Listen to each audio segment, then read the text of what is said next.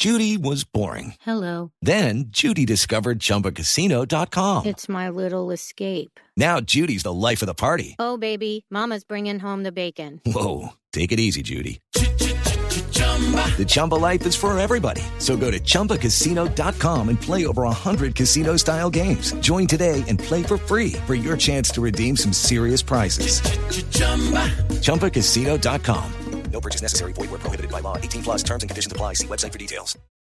La directora encargada de Bienestar Familiar en el Atlántico, Yolanda Ruiz, dijo que la denuncia fue recibida en diciembre del año pasado y en enero había sido citada para ampliar la información, pero la señora Joana del Carmen no se presentó. Una denuncia penal por presunto abuso sexual de un- su hija de, de seis años. Esta denuncia fue presentada en Caitas, en el Centro de Atención Integral para Víctimas de Abuso Sexual. El equipo de Defensoría pues, percibió a la mamá como una mamá responsable, una mamá cuidadora, una mamá amorosa, equilibrada. La denuncia penal mencionaba como víctima a la niña de seis años hoy fallecida. En Barranquilla, Rodolfo Rodríguez Llanos, Blue Radio. La policía capturó a quien es considerado el heredero de la organización criminal de alias Porrón en el Valle del Cauca, responsable de extorsiones a personalidades. María Camila Díaz.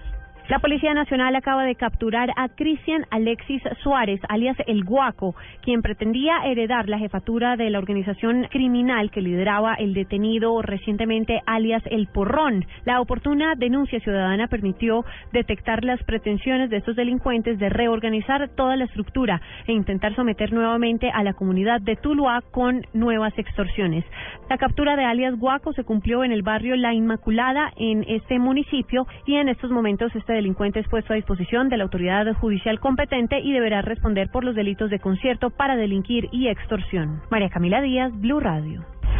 Más noticias a esta hora en Blue Radio. El ministro de Salud, Alejandro Gaviria, anunció que por primera vez empezarán a regular los precios de los dispositivos médicos en el país. Esto con el objetivo de que los competidores con mayor participación en este mercado no fijen costos exorbitantes. La medida empezará a regir el próximo 5 de marzo. Durante el foro de vivienda organizado por Asobancaria, el ministro de Vivienda Luis Felipe Nao hizo un urgente llamado a la administración distrital para poner al día al sector de vivienda en Bogotá. Se refirió a la difícil situación de la vivienda en la capital del país que pasó de representar el 25% del producto interno bruto en el sector de la construcción a tan solo el 16%.